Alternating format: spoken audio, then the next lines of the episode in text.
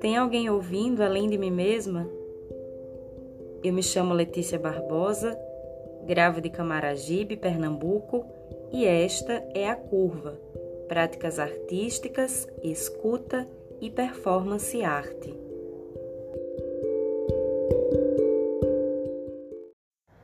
Bom dia!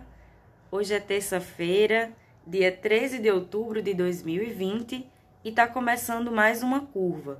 Eu me chamo Letícia Barbosa e no arquivo de hoje eu trago a entrevista com a multiartista Vi Brasil, performer, ilustradora, tatuadora, preparadora corporal, mãe e uma mulher de uma mente incrivelmente ampla. No áudio que você vai ouvir agora, Virginia conta sobre a sua trajetória nas artes e em que momentos dessa caminhada seu corpo se conecta com a performance arte. Desejo a você que nos escuta uma boa passagem pela curva. Eu sempre que que me perguntam isso, eu, percebo que acaba sendo uma resposta diferente. E eu acho isso ótimo, na verdade. É, enfim, eu sou, eu nasci em Caruaru. A família da minha mãe é de Caruaru. Mas eu só nasci lá e sempre morei em Recife, assim, vim para cá ainda bebê. Então sou de Recife também, né? Nasci em Caruaru, mas sou de Recife. Mas sempre, sempre tive uma conexão forte com Caruaru, que sempre foi o lugar de passar férias, assim, desde pequena. E tenho muita, muito apreço pela, pelo movimento cultural de Caruaru também. É, já estou afastada há muito tempo, mas já fui mais próxima, principalmente na época que eu fazia teatro. Tem o grupo Feira de Caruaru, que foi um grande influenciador para mim. E aí a minha trajetória nas artes, ela é bem diversa, assim, como na, na verdade como tudo na minha vida, assim, bem. Eu sempre fui desde muito pequena. É, na minha família tem tem de tudo assim, mas meu pai era escritor, minha irmã também era, era minha irmã também é artista mas sempre se fala na, na minha família que a artista mesmo sempre fui eu, assim, que eu, que eu era artista desde pequena, porque eu sempre tive uma curiosidade muito grande, assim, com, com as linguagens artísticas. E aí, desde muito pequena, eu sempre fui muito curiosa com tudo, assim. E aí também sofri um pouco uma pressão de que isso não era muito certo também, sabe? Porque eu me uhum. interessava por tudo e as pessoas sempre me diziam que eu tinha que fazer escolhas, que eu tinha que escolher alguma coisa para me dedicar, enfim. Essa coisa da do capacitismo mesmo, né? De que você tem que ser especialista em alguma coisa, enfim. E aí a minha trajetória foi a de descobrir que eu não queria ser especialista em nada, eu queria ser capaz de tudo. E, e aí eu, muito pequena ainda, comecei a, a dançar na escola e nas aulas de balé e tal, mas fiz muito pouco balé. Eu fiz quando era pequena eu fiz balé e fiz que chamavam de jazz. Era uma coisa bem comum na minha época. E que era um tipo de dança moderna assim para criança, era enfim, foi foi interessante fazer isso também. E aí depois eu fui para o teatro, comecei a fazer teatro na escola também. É, e aí também depois, já na adolescência, assim, né? Saindo da infância, a minha irmã tinha esse desejo muito forte, assim, ela era muito mais focada, assim, do que eu, de ser atriz. Então, eu queria ser atriz num dia, no outro eu queria ser cantora, no outro eu queria dançar, fazer coreografia de, de, de espetáculo tipo Broadway, e no outro dia eu queria fazer novela, no outro dia eu queria enfim, eu tinha essa, essa coisa, só que eu nunca abandonava o desejo anterior. Eu queria fazer o de ontem, o de hoje e o de amanhã. E aí cresci assim com esse conflito, com uma sensação muito de que eu começava as coisas e não terminava, porque eu sempre estava me interessando por outra coisa. E e aí eu passei pela dança, pelo teatro, Aí o teatro me pegou assim mais forte por um tempo. E só que aí o teatro eu, eu tinha uma experiência muito forte na dança popular. E aí quando eu comecei a fazer teatro, a dança popular é uma dança muito de exaustão física. quando você vê uma apresentação de frevo, você fica cansado só de, de olhar, né? Uma apresentação de frevo. Uhum. E quando você pratica, então nem se fala, né? É uma coisa de exaustão física muito grande. E os treinos de, de dança popular são sempre muito exaustivos. Você sempre termina bem acabado, assim, com o corpo bem cansado e tal, transpira muito. E aí, quando eu comecei a fazer teatro, o que me deixava, o que me incomodava era eh, o teatro que, na época que eu comecei, era o que era a hegemonia, que era esse teatro de mesa, assim, do teatro do, do texto, textocêntrico, que os primeiros ensaios são sentados numa mesa, lendo o texto, é, o diretor falando do, do, do, do conceito da encenação, tudo muito muito fora do, do, do, físico, né? Tudo muito no campo das ideias e até chegar um ensaio que fosse mais, que tivesse mais o uso do corpo, isso demorava muito. E aí isso é, me, me era completamente enfadonho, assim, não, não conseguia dialogar com esse tipo de fazer. E aí eu comecei, na época uhum. não tinha internet, a gente para se conectar com pessoas de outro estado, de outra cidade, já era bem complicado. Eu lembro muito de umas viagens para Caruaru que as pessoas nem sabiam que eu estava indo, eu arriscava ver se ia encontrar e tal, enfim. Tinha essa dificuldade assim maior, né, de comunicação e de de acesso mesmo às informações, a saber o que estava acontecendo e tal. E aí eu comecei a, a, entrar em contato com o teatro físico. E, e aí comecei a, a perceber assim, nossa, te, existe um lugar onde, onde as coisas são diferentes, assim, onde existem pessoas que se incomodam com, com esse meu incômodo e aí fui descobrindo, né, na, na, na, na literatura também, teatral, das coisas que tinha. E aí eu descobri o livro Em Busca de um Teatro Pobre. Eu acho que talvez essa tenha sido uma, um, um grande, um grande referencial teórico assim para performance, para já era performance no meu corpo e eu não entendia assim ainda, ainda ligava ao teatro, sabe? Uhum. E aí, uhum. isso, e mais recentemente, fazendo essas reflexões de voltar para o passado, eu estou com 42 anos agora. E é uma fase que, para mim, tem sido de muita reconexão com o meu passado mais longínquo, assim, de lembrar coisas da minha infância, da, do início da minha adolescência.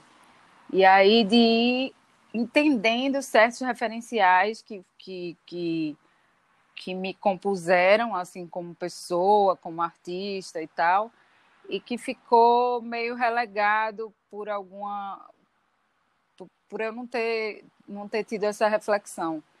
E uma coisa que foi muito importante para mim, para chegar na performance, foram as performances dos poetas recitar, recitando, os poetas marginais, que na, na, minha, na minha adolescência foi assim um, um, um período muito de auge assim da, da poesia marginal em Recife, que era um movimento não muito organizado, um movimento meio desorganizado dos poetas das ruas, né, de Recife, que tem esse movimento muito forte e naquela época mais forte ainda, mas sim, existiam algumas algumas formas de se organizar entre eles e tinha uns encontros que aconteciam na Livro 7, que era a livraria de Tarcísio, e na rua 7 de setembro, e eu é, frequentava muito esses recitais. Comecei a frequentar esses recitais e fiquei muito impressionada com a, com a, com a performance de Miró, de França, de Espinhara, Pedro de Lara e alguns outros. É, Pedro de Lara, não, de Lara, eu não sei se é Pedro. O irmão dele é Pedro. Enfim. Aí isso é uma coisa que, que, que fez parte, assim, que hoje eu reconheço isso, sabe? que já, já foi uma uhum. influência muito grande para migrar para performance. Porque até então eu fazia teatro e tinha esse incômodo assim de, de não encontrar de não conseguir encontrar um lugar para mim no teatro. E aí é, comecei a, a, a sim, aí comecei a, a pensar mais nessa forma, do, nessa coisa do, do, do, teatro físico, né? do modo de fazer do teatro físico, mas ainda não era exatamente aquilo, porque tinha um incômodo da, do texto decorado, era uma coisa que me deixava um pouco incomodada, assim, essa coisa de decorar um texto. Enfim, aí nessa construção do teatro, assim, de partir, eu tive muitas experiências de fazer, de construir, construir é, treinamentos físicos e comecei uma dedicação muito grande para isso, assim, para a questão mais do corpo, sabe? E, e os estudos também começaram a se voltar para isso. Que já tinha Grotowski na minha vida, Eugênio Barba, Meyerhold, e aí a biomecânica, e aí tudo ia muito para essa coisa do corpo, das coisas transculturais também, de um, uma aproximação maior com a cultura oriental e como é que ela entendia o fazer artístico e as artes cênicas e tal. E aí eu comecei já a ter algumas experiências de performance, mas ainda não com não ainda entendendo o que era performance o que eu estava fazendo, assim, não essa performance arte mais ligada ao campo das artes visuais, sabe? Era ainda era uma modalidade do teatro para mim, assim, na minha vida. E aí foi quando é, eu fiz uma performance que na época eu não lembro como foi que, que foi chamado exatamente, se era eu não lembro, não, não foi, não tinha o nome de performance, assim, não tinha essa denominação. Mas foi um trabalho que eu fiz para o SESC, e era um trabalho que eu chegava a, a, ele tinha esse roteiro, tinha um roteiro de performance que na, na época não, não entendia como um roteiro de performance. E depois desse trabalho eu comecei a adotar o roteiro e não, ainda não entendendo que era um roteiro de performance, mas era um trabalho que eu chegava num carro, uma Kombi, alguma coisa, num, numa área pública, popular, de preferência. E aí eu fiz no terminal de ônibus da Macaxeira, no, no mercado da Encruzilhada. E aí essa, essa apresentação no mercado da Encruzilhada, especificamente, teve um episódio que foi crucial para eu me aproximar da performance que foi aí sim é, o roteiro dessa performance era eu chegava nesse carro esse carro parava em algum lugar discretamente e aí um, a, a porta se abria e eu saía desse carro já me arrastando pelo chão.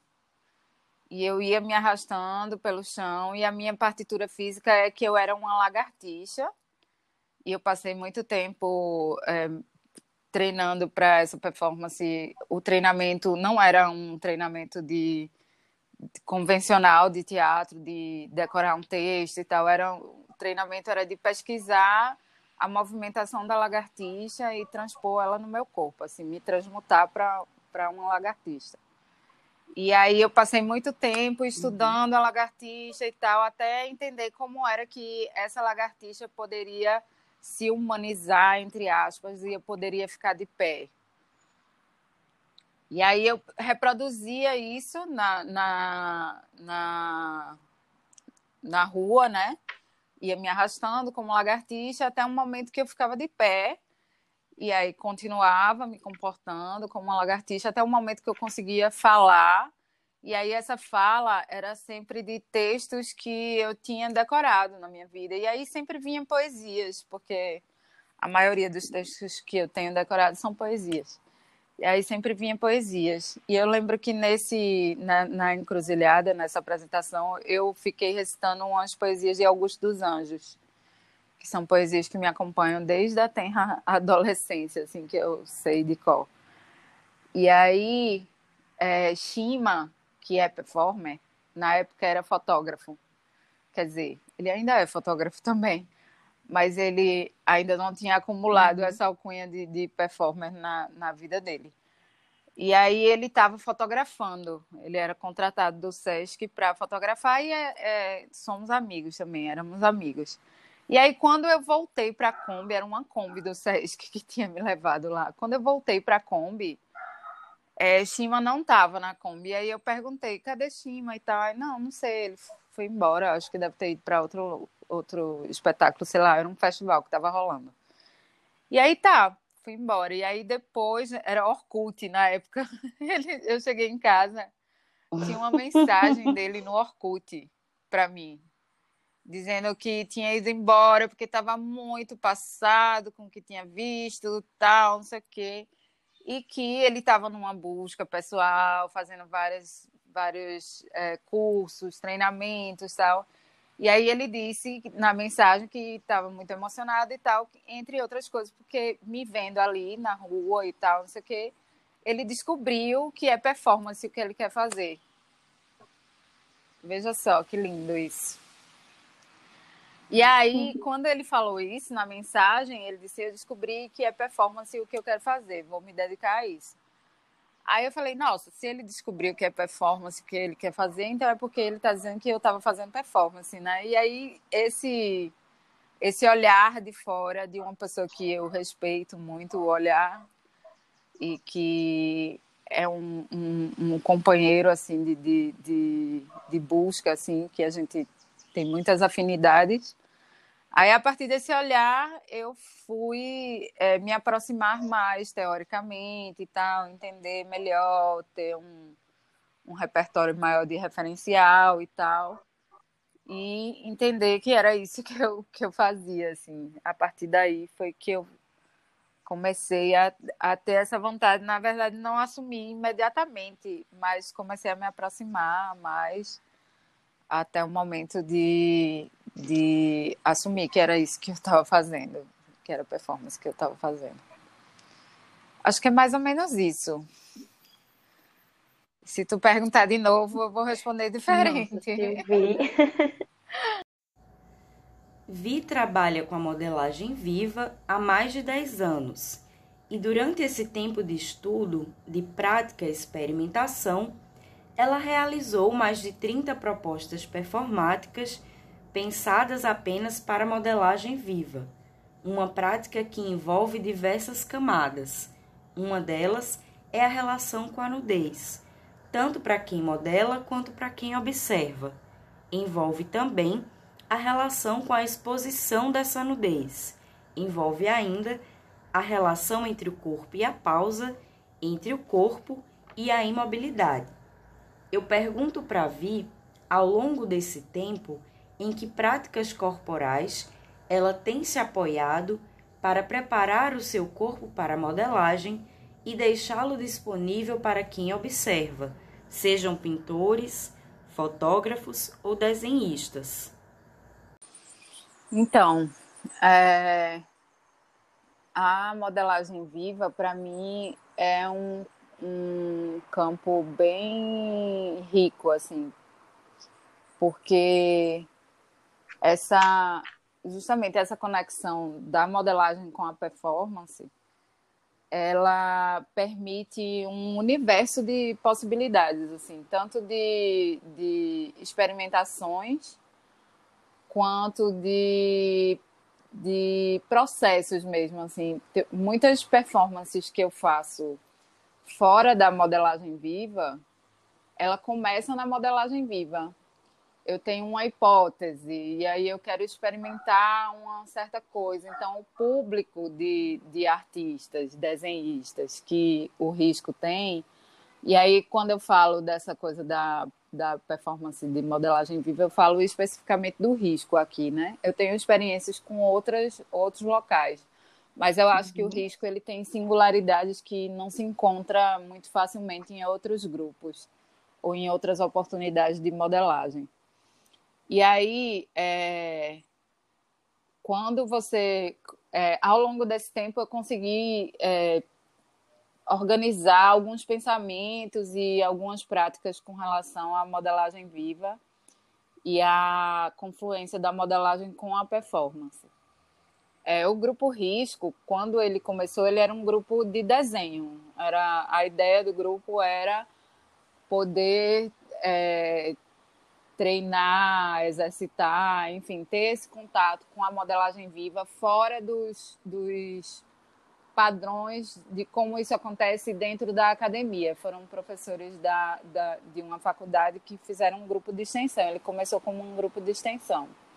E a ideia era que alunos e professores artistas pudessem ter esse espaço, de preferência fora da universidade, ele sempre aconteceu fora da universidade, para experimentar mais livremente essa prática de modelo vivo, porque na, na academia a modelagem viva geralmente ela acontece com parâmetros muito acadêmicos, sabe? Assim, tipo, o modelo é bem passivo, o modelo a modelo é bem passivo, e tem um professor guiando o desenho, e qual, qual é o resultado específico que ele quer daquele desenho, então ele meio que direciona a modelagem para isso e tal. Então é uma relação completamente diferente. A ideia é ter, que tivesse um grupo onde isso fosse mais livre, essa experimentação com a prática de modelagem viva.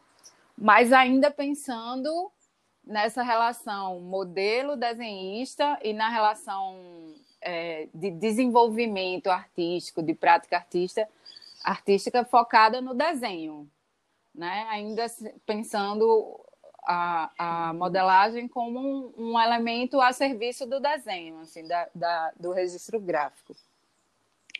E aí, ao longo do, do, tempo, o risco foi se transformando num espaço que hoje, é, hoje o risco é um grupo de desenho e performance. Ele não é mais um grupo de desenho, um grupo experimental de desenho. E isso foi acontecendo naturalmente porque é, ao longo do tempo, o risco foi abraçando uma demanda de artistas performers também, de ter esse espaço de experimentação, de pôr à prova alguns elementos, alguma ideia, sabe?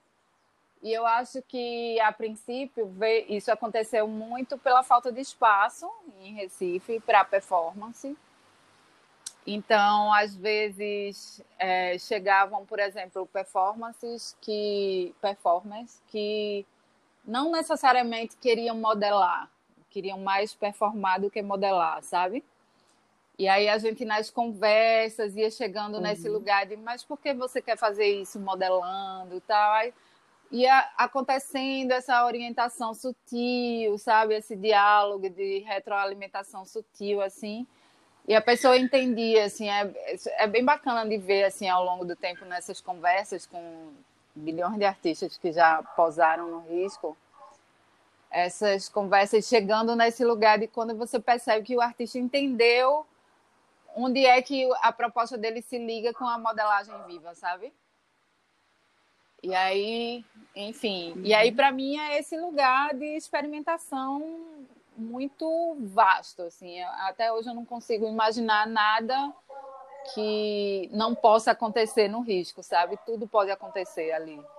E aí ter esse esse esse espaço a meu favor, assim, isso sempre isso foi muito enriquecedor para mim, tem sido e vai continuar sendo por muito tempo, eu espero. É, então, a minha utilização é essa. A nudez eu já já tenho como elemento incorporado da, do meu trabalho antes mesmo de posar. E eu já posava antes né, do risco. E esse trabalho de imobilidade, para mim, é riquíssimo, é ferramenta do meu trabalho também. E com relação a um treinamento, assim, eu posso falar do que eu faço para mim e de como eu conduzo, por exemplo, uma oficina para modelos vivos, uma oficina de performance do modelo vivo e tal. Mas uma coisa que eu sempre faço questão de falar quando eu dou, dou curso de modelo vivo, quando eu estou falando sobre isso em alguma mesa, debate, enfim, é que a minha opinião, na minha opinião, não existe um pré-requisito para modelar. Assim como eu acho que não existe pré-requisito para performar, enfim. Mas, assim, o, o, que, o que os elementos básicos que eu consigo estabelecer para uma sessão de modelo vivo é a nudez, a figura humana, a nudez e a, a imobilidade. Essas, essas coisas precisam acontecer para que possa existir o registro gráfico, né? Então, assim, quando eu falo de, da imobilidade, por exemplo, é uma imobilidade que ela não nem, nem necessariamente tem que ser uma pausa, ela pode ser uma sei lá, uma proposta de micromovimentos, enfim, desde que dê a possibilidade do olho humano e da destreza do, do desenhista registrar aquilo ali num desenho, né?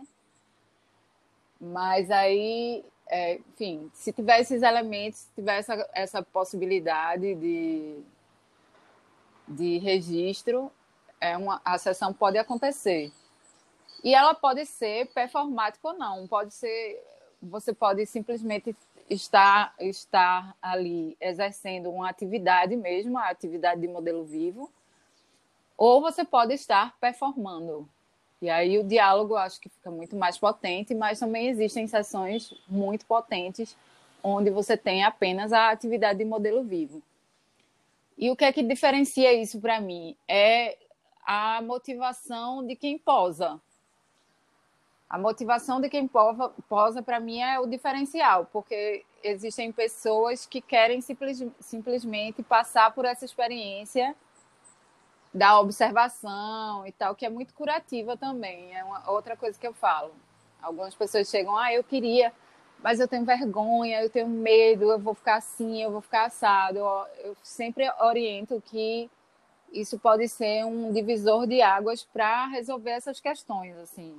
Não que elas vão se resolver instantaneamente, mas tipo é um olhar tão tão tão funcional aquele olhar do desenhista que quando você se coloca naquela posição despida lá para esses olhares, você vai percebendo ao longo da sessão que esses olhares não são para os seus defeitos, não são para te criticar ou para formar um julgamento, uma opinião sobre o teu corpo, sabe? São olhares que estão te registrando. E isso faz toda uma diferença nesse olhar ativo, né? Do, do, do esse olhar funcional do, do desenhista para você. E aí isso acaba sendo muito curativo. E para mim é elemento de, de cura e de autoaceitação também, assim, de, de, de enfim, de entender meu corpo como uma potência também, porque quando você vê os desenhos, você fica, nossa, né? Fui eu que contribuí para que isso acontecesse. Sem mim, isso não aconteceria. Sem o meu corpo, esse, esse desenho não seria possível. E para que ele fosse possível, eu preciso ter essa curva, eu preciso ter essa cicatriz, eu preciso ter o peito desse tamanho, eu preciso ter o braço dessa forma, enfim. E aí tudo isso vai servindo nessa de maneira curativa também, sabe? Pelo menos para mim funciona assim e pelos depoimentos que eu já colhi das uhum. pessoas, funciona assim para muita gente. E aí, enfim, eu acho isso, que não tem pré-requisito, sabe? É só uma vontade mesmo de se colocar nesse lugar. E aí, a partir dessa vontade, desse desejo, existe um, o desenvolvimento de uma habilidade mínima de se colocar numa posição onde você possa ficar parado por algum tempo. E é isso. Só que aí é, esse desejo ele pode ser mais mais direcionado, mais potente. Ele pode ser um desejo de realmente performar, de levar uma proposta, de comunicar alguma outra coisa com, com o corpo, enfim, de ter uma intenção maior, né? enfim. E aí vai chegando no lugar da performance. E aí, para mim, esse lugar é extremamente rico. Em alguns, em alguns momentos eu me sinto realmente exercendo a atividade de modelo vivo, mesmo dentro do risco. Que são momentos principalmente que aconteceram assim, ai, a modelo de, de segunda-feira desmarcou porque não vai poder, porque não. Sei lá, alguma coisa aconteceu e eu, ah, vou. Sou a, o stand-by, assim, né? Eu, e aí, nesses momentos, nem sempre eu tô com com o espírito de performar mesmo, assim, já estou com alguma coisa que eu quero. E aí eu aproveito esse momento para treinar. ah, então eu vou lá treinar, sabe? E aí, é... uhum. enfim, nesses momentos são os momentos que, por exemplo, eu levo coisas de, ah, hoje eu chego lá e digo, ah, gente, hoje eu vou fazer pose só de 20 minutos, porque eu quero treinar e eu quero ficar 20 minutos imóvel. E aí, enfim, aí vira uma proposta que geralmente os desenhistas adoram, que eles adoram poses longas, porque eles podem se dedicar mais ao desenho. E aí vira um treinamento, é um treinamento para mim. E aí no meu treinamento físico, eu eu tenho trago muita coisa do teatro físico, muita coisa de Grotowski, muita coisa da antropologia teatral mas eu tenho essa coisa mais autoral, assim, né, com o treinamento físico. Tu, é, tu fez essa pergunta e eu me lembrei de umas reflexões que eu fiz ontem, porque ontem eu desci aqui, eu moro perto da Beira Rio, da torre, aí eu desci aqui na Beira Rio com meus dois filhos, né? Pandora, que tem três, e Theo, que tem 16. E aí Theo foi caminhar na, na pista de uhum. caminhada e eu fiquei no, no, na área com Pandora, é, ela brincando e eu treinando, assim, né? E aí eu comecei a perceber que tinha outras pessoas treinando, assim, no mesmo espaço, mas tinha uma pessoa que você olhava assim e dizia, ah, ela tá fazendo abdominal. O outro você olhava cada as pessoas estavam fazendo coisas, se movimentando de forma que era muito fácil de identificar o que elas estavam fazendo. E eu não. Porque eu estava é, primeiro fazendo um alongamento da coluna vertebral. Aí eu fico só parada, imóvel, alongando a coluna vertebral. E aí, de, de repente, eu percebia que as pessoas estavam olhando para mim, assim, meio, o que é que ela está fazendo, sabe? Porque estava é, fácil de identificar o que todo mundo estava fazendo, mas não, não, era fácil identificar o que eu estava fazendo. E aí, para um olhar externo, eu fiquei pensando isso, né? Que parece uma coisa meio perdida, assim. O que é que aquela pessoa está fazendo ali? Não dá para entender direito. E era todo um estudo que eu estava fazendo do mecanismo do meu ombro, de como é que a omoplata se movimenta, como é que eu encaixo ela para trás e para frente. E aí eu percebi que para o olhar externo Isso era uma coisa muito louca, assim, uma pessoa completamente perdida, tomando conta de uma criança coitada que, né, tava ali com uma louca. E aí é isso, tipo, eu tenho uma coisa muito autoral nessa no treinamento, que é de pegar várias coisas que eu já fiz e, e usando os elementos que, que me são importantes, assim, de treinar no meu corpo. E aí também já tive essa experiência de desenvolver treinamentos para atores, né? Fiz isso durante muito tempo. Inclusive participei de um colóquio de etnocenologia em Salvador uma vez, com um trabalho que foi justamente isso, a criação de um treinamento físico que eu fiz a partir de elementos das danças populares, do, do frevo mais especificamente. E aí eu fui apresentar, fazer demonstração de trabalho nesse colóquio com esse trabalho que tem nos anais, que eu não tenho esses anais desse colóquio. Mas eu não sei se, se acha na internet. Acho que foi o quinto colóquio de etnocenologia, na época organizado por Armindo Bião. Armindo Bião.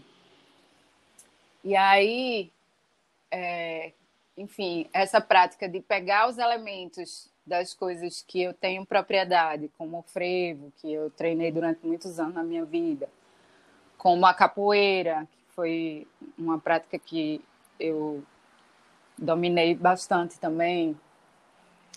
E aí eu vou pegando, pincelando esses elementos que eu identifico como elementos importantes, como elementos que desenvolvem, desenvolvem princípios corporais que eu acho interessantes para o atuante.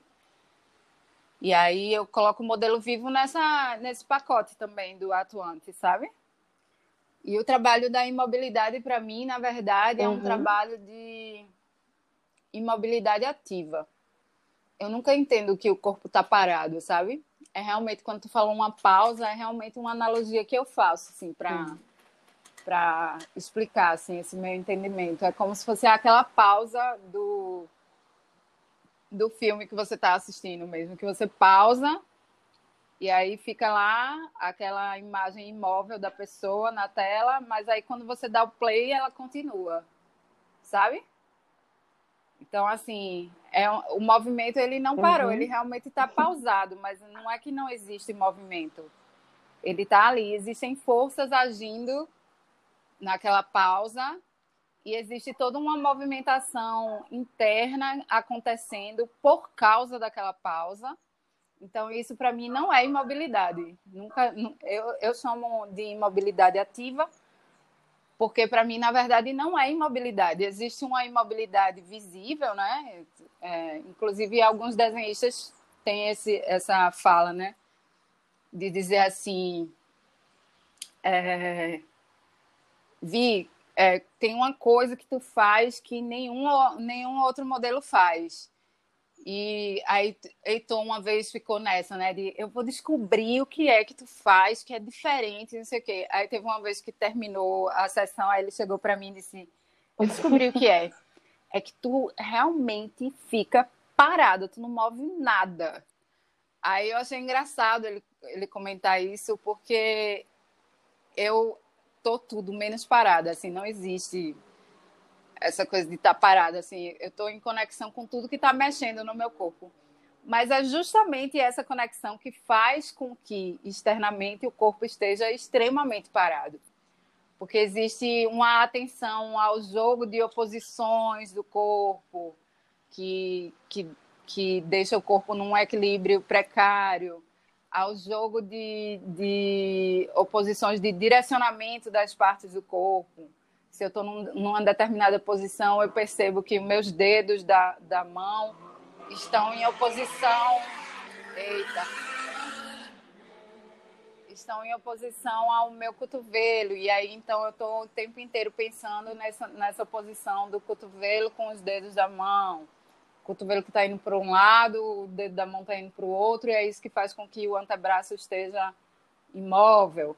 E aí toda essa preocupação com a movimentação, na verdade, uma movimentação sutil, mas superativa no corpo, é que faz com que o resultado seja externamente uma imobilidade de qualidade, de, de grande qualidade, sabe?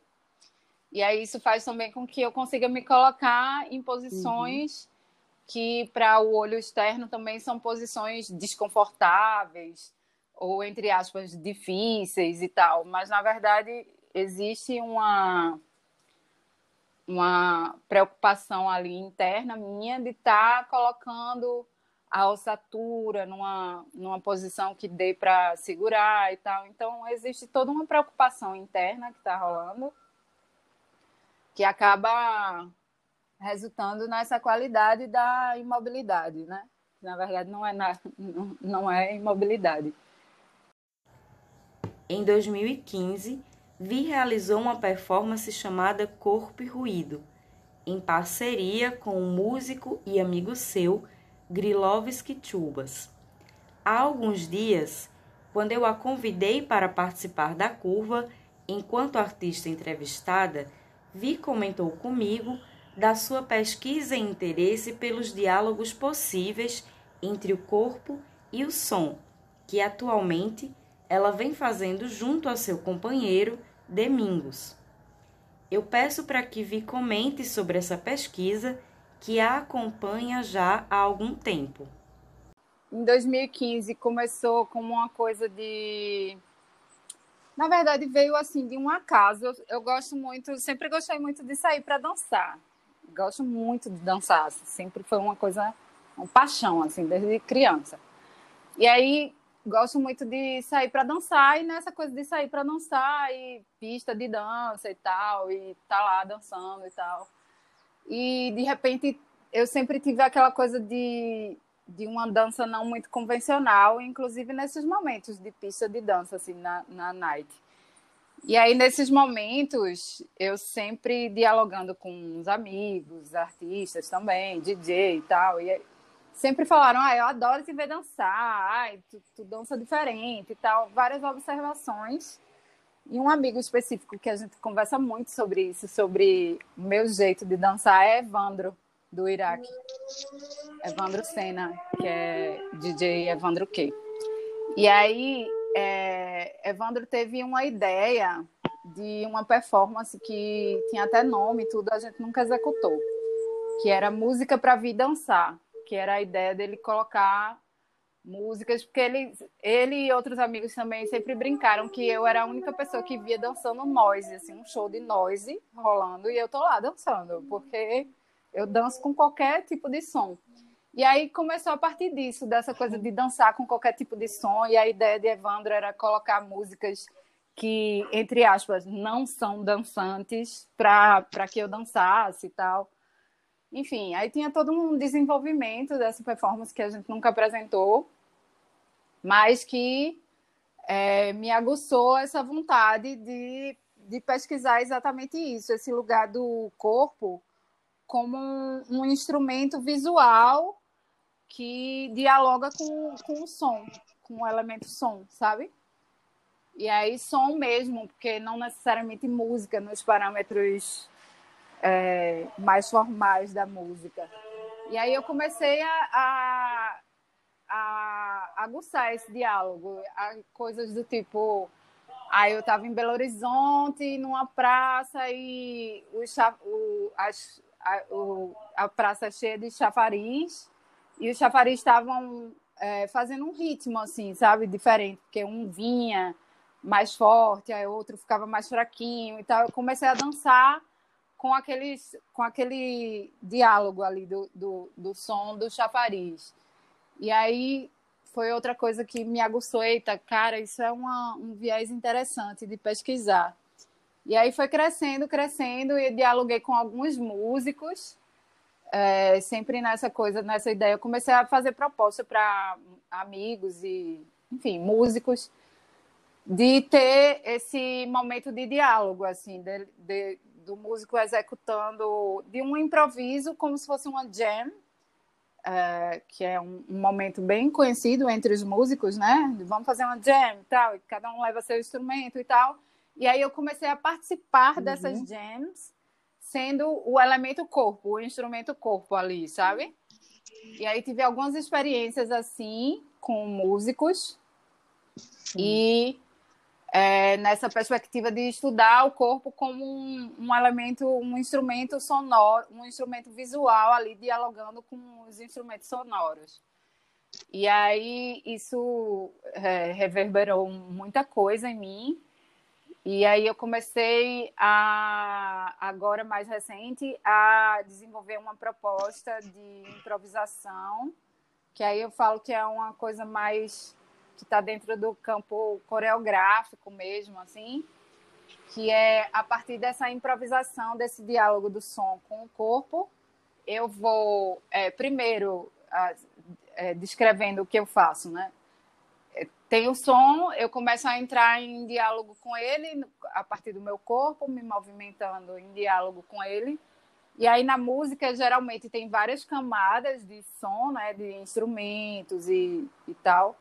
E aí eu vou dialogando com esses diversos elementos da música, meu corpo vai dialogando, dialogando, até o momento que eu consigo entrar numa conexão mais fina ali com aquela música, e aí eu vou fazendo escolhas a partir do meu repertório já de treinamento e tal, que é uma coisa muito que todo, todo artista que trabalha com improviso passa por esse processo. Eu estou fazendo o mesmo processo com esse diálogo, assim, com o corpo que é esse processo, por exemplo, o músico, ele ensaia, treina bastante o seu instrumento para quando é, chegar nesse momento de ter uma jam, ele não vai, se ele tiver aqui um, um, um, um músico que, um musicista que toca violão, se ele tiver com o violão dele na mão, é, e numa ocasião alguém disser, ó, oh, vamos fazer um improviso aqui, ele vai e faz, porque ele tem é, um repertório para isso, ele tem treinamento para isso. Então é a mesma coisa que eu faço com o corpo. Eu treino bastante isso, com muita música, muita música, muita música. E, e aí chega um momento que eu faço isso com, fazendo mais escolhas, que é tipo o músico que trabalha de improviso quando ele vai compor a partir do improviso, ele tem que começar a fazer escolhas e tal, e ir organizando aquele material que surgiu no improviso. Eu faço a mesma coisa no corpo. Eu vou dialogando de improviso e aí vou fazendo escolhas e construindo uma partitura que aí mais para o final da música ela vai se construindo. E aí numa perspectiva de construção mesmo, mesmo assim coreográfica, essa música ficaria se repetindo e eu iria fazendo escolhas, escolhas, escolhas até fechar uma coreografia para a música toda, sabe? É mais ou menos isso. Só que aí nessa, nessa perspectiva, uhum. quando eu comecei a treinar isso, e aí eu tenho um Mingos aqui, né, que toca vários instrumentos, então a gente consegue experimentar muito. E ele tem uma, uma, um repertório musical muito grande, ele é pesquisador, DJ e tal. E aí ele está sempre trazendo muita música para mim, né? E, e eu vou sempre fazendo isso. Só que aí eu comecei a perceber que existe uma coisa nesse, nessa, nessa lógica assim, de entender o corpo como um instrumento e dialogando com os diversos elementos da música, que acaba criando uma coisa assim, que tipo, se o meu corpo tiver num campo harmônico de qualquer música, se a música está naquele mesmo campo harmônico, ela vai casar com aquela coreografia. E aí é esse experimento que eu estou tentando fazer. Eu até lancei um vídeo no meu Instagram que eu estou dançando uma música que é uma música de Mingos, que é a última que ele lançou, Bicicleta, que inclusive tem. É, eu participo na música com os vocalizes, leio um texto em francês e tal. Ele usou esses elementos também na música. E aí, quando eu, eu lancei esse vídeo, eu pedi para as pessoas fazerem a experiência de assistir o vídeo sem som e colocar qualquer outra música em outro dispositivo junto com essa imagem e me dizer se se casou, sabe?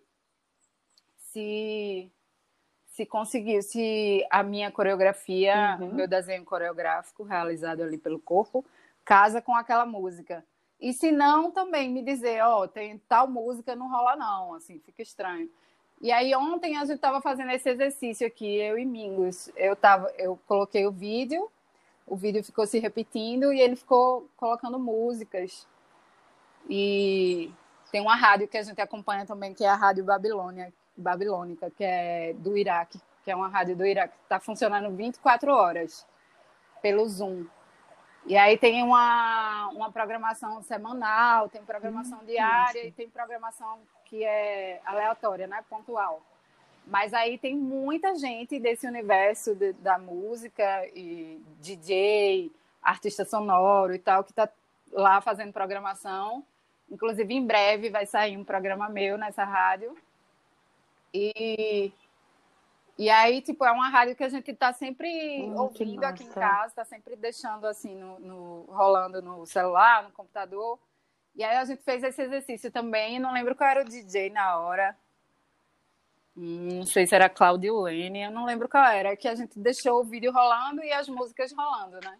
E a gente ficou dialogando justamente isso, né? Que era impressionante, assim, como estava casando com tudo, assim. E aí, claro, em alguns momentos você sente um distanciamento maior, outras uma, um alinhamento maior, mas tem uns princípios que eu aplico nessa, nesse diálogo também que eles acabam sendo universais, né? Que é a coisa da variação dinamorrítmica, da quebra da linearidade, da circularidade.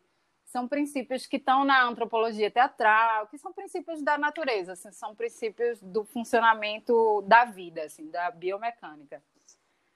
E aí, quando você coloca em diálogo com qualquer música, você vê que tem um entrelaçamento ali, sabe? E aí eu estou pesquisando esse lugar desse entrelaçamento aí de e aí eu, era uma coisa que eu queria ter uhum. mais respostas das pessoas, mas ainda não consegui não. As pessoas ainda não se empolgaram não nesse joguinho. Mas aos poucos vai rolando. E também não interessa muito quantidade, sabe? Interessa é um amigo Sim. que que viaja na história e vai me dando feedback já é bem importante para mim. Assim.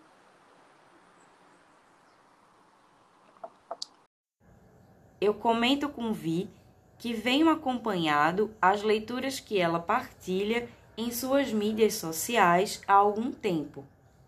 Eu peço para que ela comente acerca dessa relação entre corpo e palavra que atravessa o seu trabalho. É, essas leituras que eu tenho feito, eu tenho muito, eu tenho, eu, uma coisa que eu faço também é escrever, né? Eu gosto muito de escrever e eu escrevo muito. E uma, uma, eu, quando eu era mais adolescente, assim, eu escrevia muita poesia. Inclusive, outro dia achei um caderno bem antigo com as poesias de quando eu tinha, sei lá, 13 anos. Foi bem interessante achar esse caderno. E aí, é, eu gosto muito de poesia, gosto de escrever, gosto de ler poesia e gosto muito de conto. E eu leio muito contos. Eu acho que o que eu mais leio é contos. Eu estava pensando isso ontem, porque minha filha tem mania de perguntar as coisas favoritas da gente, sabe? Qual é o seu filme favorito? Qual a sua cor favorita? qual era o seu desenho favorito quando você era criança. Tudo ela quer saber o que a gente acha o melhor, o favorito, o mais especial. E eu não tenho muito isso, é sempre uma, a resposta sempre muda, como eu digo a tu, né? Como eu te disse, se perguntar hoje é uma coisa, se perguntar amanhã vai ser outra e tal. Uhum. E mas aí eu pensando nisso, né, para para atender essa demanda dela de saber as coisas favoritas, Aí ela apareceu aqui, ó, bem na hora que eu tô falando dela. Aí eu tava pensando, assim, que filme, é, de, de filme, o que eu mais assisto é documentário. Isso eu comecei a ver a questão de quantidade. É, com certeza o que eu mais assisto é documentário. Livro, o que eu mais leio é conto. Assim, o que eu mais leio é conto. E, e aí é, eu tenho muita essa vontade de, de repartir, assim, de compartilhar quando eu estou. Na verdade, com tudo, mas quando eu estou lendo, assim, que eu, que eu gosto do que eu estou lendo, eu tenho muita vontade de, de partilhar, assim. E Esté é, é uma, uma autora que eu estou falando dela porque esses contos que eu estou lendo são dela, né? Ela é uma autora que eu tenho muita vontade de todo mundo leia, porque eu acho ela essencial, assim, ela é muito incrível. E aí eu já estava com essa vontade de, de ler. Na verdade, é uma gama de coisas. Assim. Veio a vontade de escrever, de voltar a escrever contos, porque o último que eu escrevi, acho que foi em 2014 ou foi 2015, que foi publicado pela Livrinha de Papel Finíssimo. E de lá para cá eu não escrevi outro conto assim, realmente, assim, escrevi coisas aleatórias, estou sempre escrevendo, mas não organizei assim num, num conto. Eu penso num personagem, vou e escrevo um pouco sobre ele. Penso numa situação, aí escrevo um pouco sobre essa situação. Por exemplo, a gente se mudou para esse prédio e tem uma coisa que acontece que todos os dias, às 11h30 mais ou menos da noite, mais ou menos nesse horário, a gente escuta uma pessoa pisando assim no andar de cima do, do nosso quarto.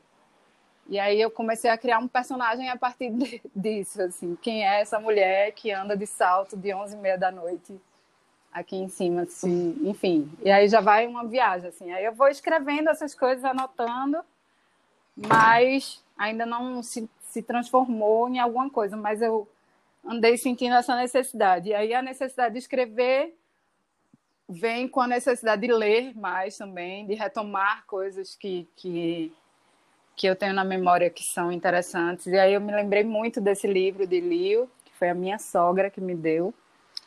E aí eu resgatei ele e aí pensei, bom, vai ser a partir desse livro aqui. Eu vou começar a ler e, e isso vai me alimentar, me estimular a escrever e a construir alguma coisa, enfim.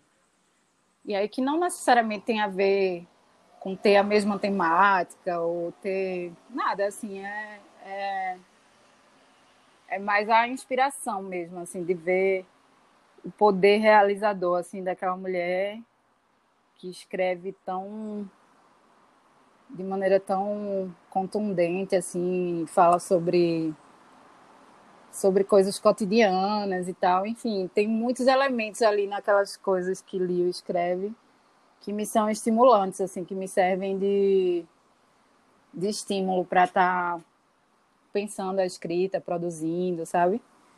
E aí veio a partir dessa vontade. E aí eu comecei a ler e gravar os vídeos. E a ideia é essa, assim, eu não edito, não faço nada. Eu leio e, e publico, leio e publico, leio e publico. E aí acontece muito naturalmente, assim, eu acordo e falo, ah, hoje é um bom momento, tá, o trânsito está mais silencioso, agora é um bom momento. Aí pego e leio. E, e a ideia é continuar lendo e ler outras coisas também, mas por enquanto muito voltado para o conto, né? vou continuar lendo contos. E os contos que eu escrevo, geralmente, as coisas que eu escrevo, tem uma uma pegada meio erótica. E é, é um lugar difícil, assim, também, né? Porque é, eu tenho um amigo, por exemplo, que leu o meu conto, esse último que eu escrevi, Sim. que eu falei, que chama Recife Pronto. E ele leu e falou, quando, quando a gente se encontrou, ele, nossa, tô com vergonha de tu, porque eu li teu conto.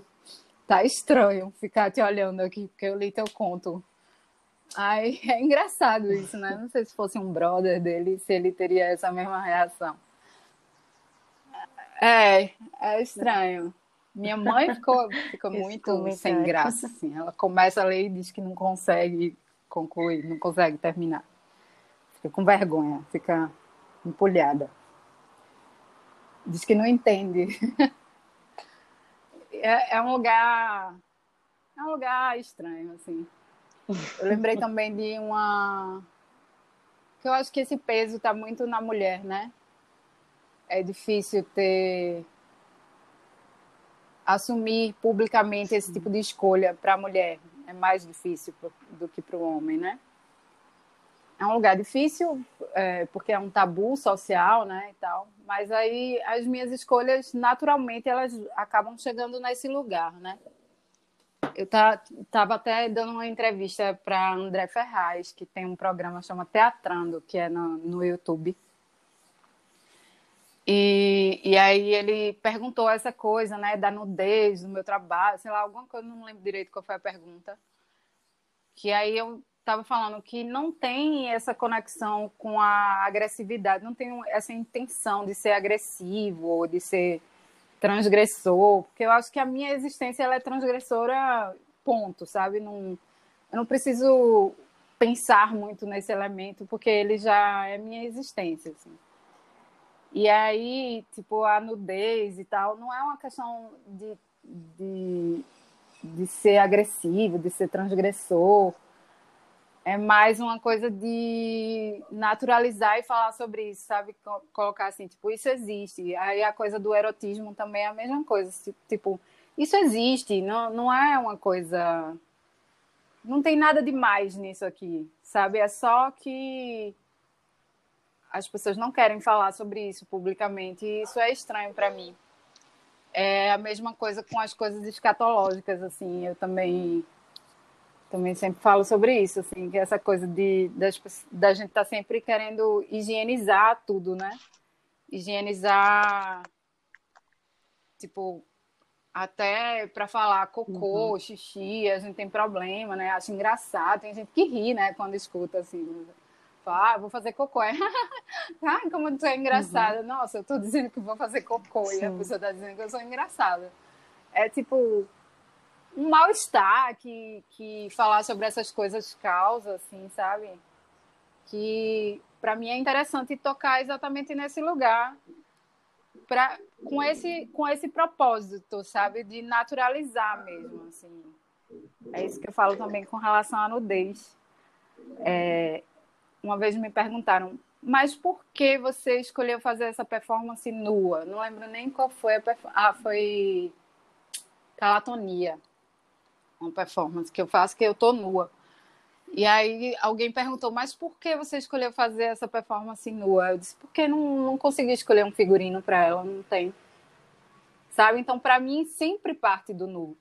Se chegar num, figu num figurino, num adereço, numa indumentária, se, a, se o que eu quero comunicar chega nisso, beleza, eu uso esse elemento, mas para mim eu estou sempre no mínimo.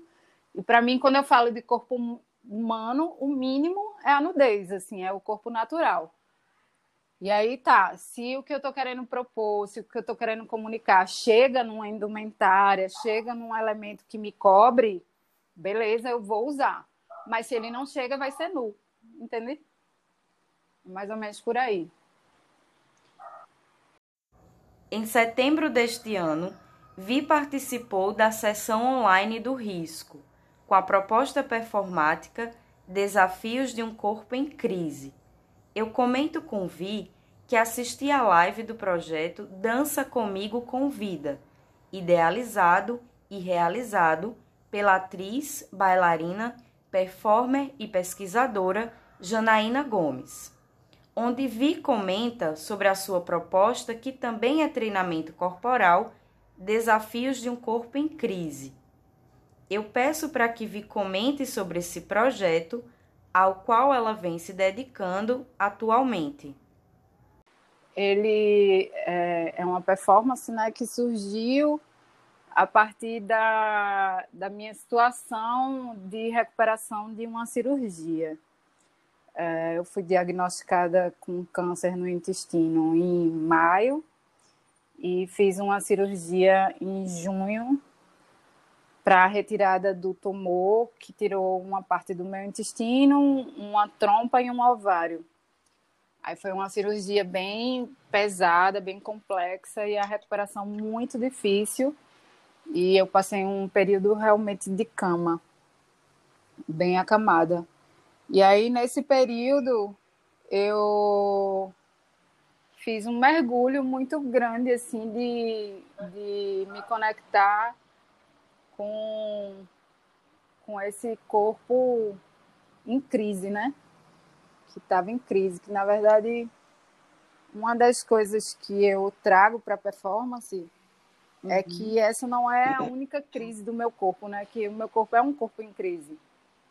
É, e aí eu falo até na, nos áudios que que que é isso, assim, que a vida é um desastre mesmo, né? Nascer é um desastre. É desastroso nascer. E aí eu tô sempre em crise. eu tô, eu sou um corpo em crise. E aí, falando especificamente dessa construção do, do da recuperação da cirurgia, eu comecei a, eu tive que dar uma uma marcha ré muito grande assim nessa pesquisa corporal que eu já venho desenvolvendo há muito tempo que é essa marcha ré da limitação física mesmo, assim, de eu não podia realmente, quase não podia me mexer, assim. Eu ficava deitada numa posição muito específica e se eu virasse um pouco para o lado, eu já sentia dores insuportáveis. E se eu virasse um pouco para o outro lado, também dores insuportáveis. Então eu, eu tinha uma posição muito específica que eu tinha que me manter assim para ficar minimamente confortável e que não ficava mesmo assim. E aí isso me proporcionou essa essa possibilidade assim de me reconectar com o começo de tudo assim, sabe? Tipo, eu estou imóvel aqui, o que é que eu vou fazer? E aí eu comecei a, a, aplicar as coisas que eu já tinha como um princípio, assim, uhum. não, peraí. Eu sempre falo que tudo começa a partir da respiração, do olhar e da coluna vertebral. Assim, esses três elementos estão sempre presentes quando eu construo treinamentos físicos, quando eu dou aula, quando eu dou palestra e tal, falando do corpo, eu sempre falo que tem esses elementos, esses três elementos básicos. Então eu vou agora nesse momento me testar, assim, será que é isso, que isso é, que é por aí mesmo? E aí eu comecei a fazer essa conexão, né, de organizar a minha respiração e organizando a minha coluna e concentrando o meu olhar sempre. E aí aos pouquinhos eu fui conseguindo me reconectar com a coluna colocar ela de volta no lugar. E acaba que o que tinha uma previsão de, de recuperação assim de três meses para para estar tá com mais mobilidade e tal foi muito mais rápido. Foi foi impressionantemente mais rápido assim. E eu acho que se deve a esse trabalho um pouco sabe? Eu tenho tenho essa convicção assim de que se eu não tivesse é, me ocupado dessas coisas não não teria sido igual. E aí também foi uma forma de não me preocupar com, com as coisas que estavam acontecendo enfim tava minha vida estava um caos completo nesse período porque eu estava na casa da minha mãe, estava sem casa para morar, porque a gente teve que entregar o sítio em aldeia e estava procurando casa e não tinha achado ainda quando tudo começou a acontecer. E aí eu tive que ficar na casa da minha mãe porque não tinha como fazer mudança e tal, né, com, comigo daquele jeito, assim. E meu marido, é, Domingos, ficou internado comigo também, porque ainda pegou essa época de pandemia e tal.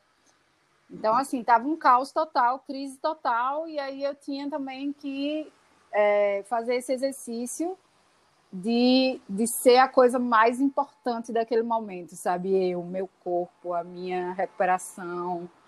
Isso é um exercício muito forte também, principalmente para quem é mãe, né? Porque, enfim, todos os dias eu ficava preocupada com a minha filha, que já estava um, tempo, um tempão sem a mãe, na casa da minha mãe, porque a gente estava internado no hospital. Aí quando volta, a mãe chega assim, toda debilitada, e ela acordava e ficava olhando para mim, não sabia direito o que fazer, enfim, são milhões de preocupações. Meu filho adolescente precisando de mais de mim, enfim, um monte de coisa que e mudança, procurar apartamento e enfim, questão financeira que não estava bem, enfim, estava um caos total, assim, caos, caos, caos, caos ao, ao cubo, assim.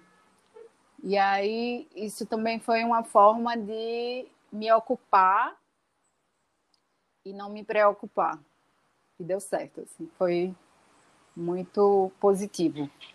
Eu consegui realmente me concentrar nessa conexão com o meu corpo, realinhar minha coluna, me recuperar, recuperar minha respiração, sabe? Botar o meu corpo para funcionar de novo. Tinha uma parte ali grande do intestino que tinha saído, entender exatamente. Então, meu processo foi esse, assim, foi pegar os livros de anatomia, de fisiologia, para entender exatamente qual a parte que tinha, tinha sido retirada e qual era o funcionamento dela, como era que isso poderia ser redistribuído no corpo e ajudar cada célula a reencontrar esse caminho e tal, e redistribuir essas funções e tal. E aí eu pensava nisso, inclusive concretamente, assim, dando nomes para as partes do corpo e sabe? Fazendo orientações mentais, assim, para o corpo, ordenando, assim, sabe? Fazendo o cérebro comandar mesmo. Enfim, foi uma viagem muito profunda e uhum. de conhecimento muito alargado, assim. Eu não considero que saí dessa ainda, ainda estou nessa. Ainda estou recuperando, né? Tem uma cicatriz muito grande na é, atravessando o umbigo e que é essa região é o centro de força do corpo, né? Então essa recuperação não é rápida. Eu ainda estou nessa nessa conexão, uhum. mas tenho achado muito positiva essa possibilidade de de me conectar muito concretamente assim com, com esse corpo, sabe? E aí foi muito isso, usar esse trabalho é, eu sempre falo que a arte é cura para mim, porque esse trabalho de me conectar com isso e de me ocupar disso assim a cada segundo do meu dia, sabe? Foi o que também me fez não surtar com a quantidade de coisa que estava acontecendo e consequentemente ter equilíbrio para para passar segurança para passar mais segurança para as pessoas que estavam ao meu redor, enfim. Isso tudo foi muito curativo. E aí, o Desafios de um Corpo em Crise, ele tem esses elementos, né? Tem áudios onde eu descrevo um pouco essa, esse, esse caos todo, essa, essas reflexões todas. E, enquanto isso, eu, eu modelo, né? Eu faço poses que começam na cama, que é justamente é, simbolizando essa fase onde eu só conseguia me movimentar nesse espaço da cama e, e depois as poses vão é, vão saindo da cama, né? E o espelho também é um elemento importante porque foi um elemento que eu usei muito assim, né, de pesquisa, assim, de, de passar muito tempo na frente do espelho, assim. E aí é isso.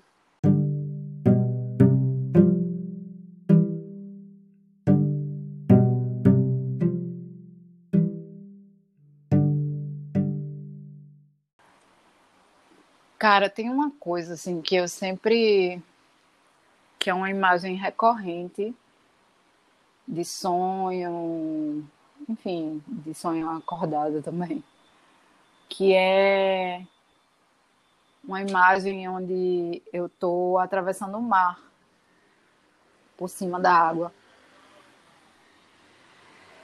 E eu Sempre tive vontade de reproduzir essa imagem assim.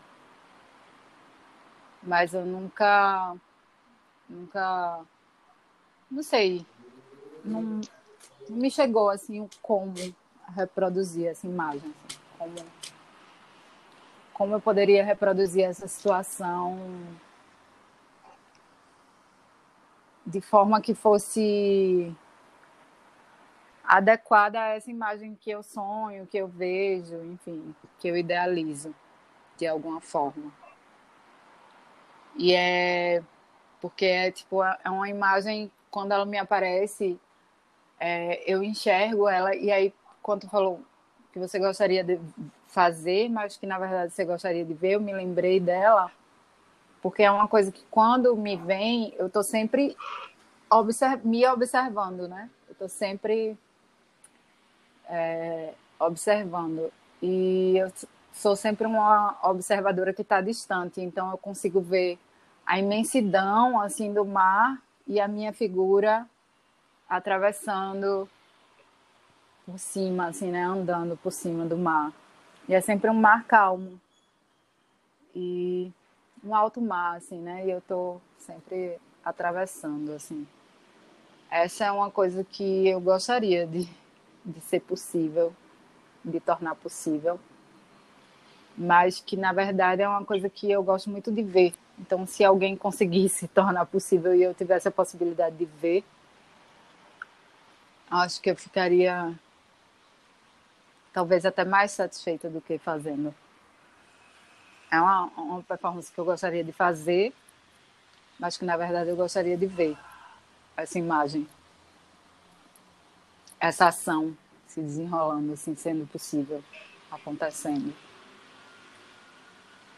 E aí também eu tenho várias reflexões de por que, que essa imagem me aparece, porque isso, porque eu acho que tem a ver com a com a parte da minha vida de ter de ser filha de católica, de uma mãe católica, uma tia católica e que essa formação cristã foi muito presente assim na minha na minha formação. E essa imagem da, da travessia do mar, né, do, do desse poder assim que está nessa figura do Cristo de andar sobre as águas acho que tem muito a ver com essa minha minha formação assim de filha de, de católica e de ter tido essa formação cristã, formação cristã que foi muito presente assim na minha no começo da minha vida assim da minha da minha formação como pessoa, assim, né? Dos meus. Até os meus 14 anos, 15. Dos 14 para os 15, a, a revolta já estava surgindo assim, mais fortemente com a Igreja Católica, mas até então foi muito presente. Eu fui, inclusive, eu era assim, minha mãe tinha maior orgulho disso, porque eu era uma pessoa muito benquista na, na comunidade católica, porque eu era muito leitora, então eu, li, eu já li a Bíblia toda, né? Todo, toda, mas tinha alguns, é, alguns apóstolos que eu era mais dedicada, assim. João, Cântico dos Cânticos, foi um livro que eu me dediquei bastante também. E aí eu cheguei a ser catequista, só que eu era muito criança, então era uma coisa meio ai, como é que fala, assim, meio fenômeno, assim, sabe? Na, minha mãe tinha muito orgulho disso. E aí depois eu me desvencilhei uhum. completamente disso. E passei uma fase mais de negação disso, assim, mas, enfim, depois eu fiz as pazes com isso. Entendo como uma uma, um período necessário assim para a formação do meu pensamento, mas essa imagem me traz essas reflexões assim, essa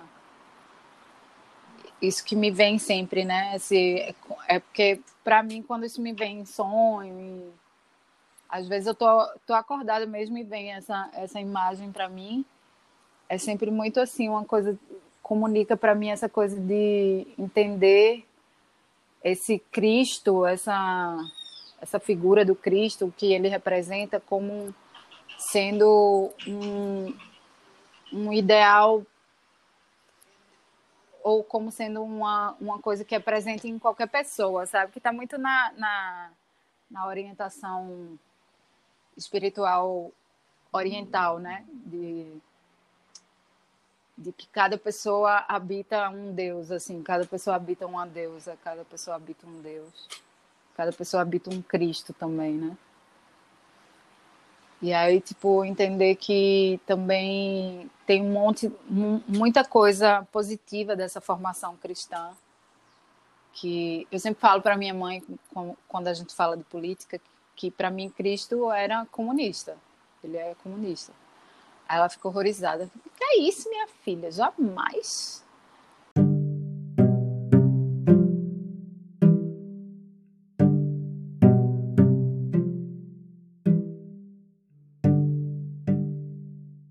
Estava falando justamente de das leituras que eu faço de, do porquê que essas imagens me aparecem, né? Essa essa coisa de eu ter esse poder que é de Cristo, né? De, de andar sobre as águas.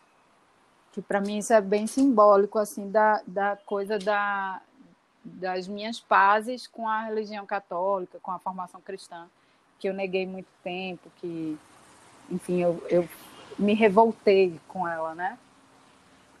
E que que aí eu chego nesse lugar do, do entendimento do, da, do quão positivo foi na minha formação também, assim, sabe? De entender as coisas positivas e de entender esse lugar de me, me apropriar dessas características poderosas, entendendo que esse poder está em mim, que eu tenho esse poder, sabe? Uhum.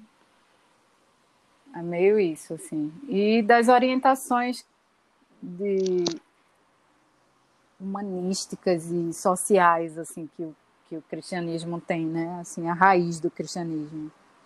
Não o que os homens fazem com ela, assim, com o cristianismo, mas na raiz da, da, das orientações, assim, você, é, é uma coisa muito muito positiva, né? Nesse sentido no sentido da partilha, né? De, de outra reflexão que eu tenho muito grande também é com relação à propriedade privada, né? Assim, como é que que essa noção de propriedade, de, de apropriação da, da, das coisas, de se deu assim na, na formação das sociedades, que é uma coisa que me conecta também com os povos indígenas, os povos originários. Eu tenho muita admiração é, por culturas e filosofias que que revêem essa relação da propriedade privada, da herança, da coisa, sabe? Uhum. Isso me interessa. E eu acho que isso, esse interesse, essa visão, assim, de entender isso como alimentar essa, esse tipo de, de lógica. Entender isso como nocivo, assim, alimentar essa lógica da propriedade privada, do acúmulo de bens, da herança e tal. Entender isso como nocivo, para mim, vem muito dessa formação cristã, sabe? Uhum. E que aí depois me conecta com outras coisas, mas vem desse exemplo cristão, assim, que é tão distorcido, né?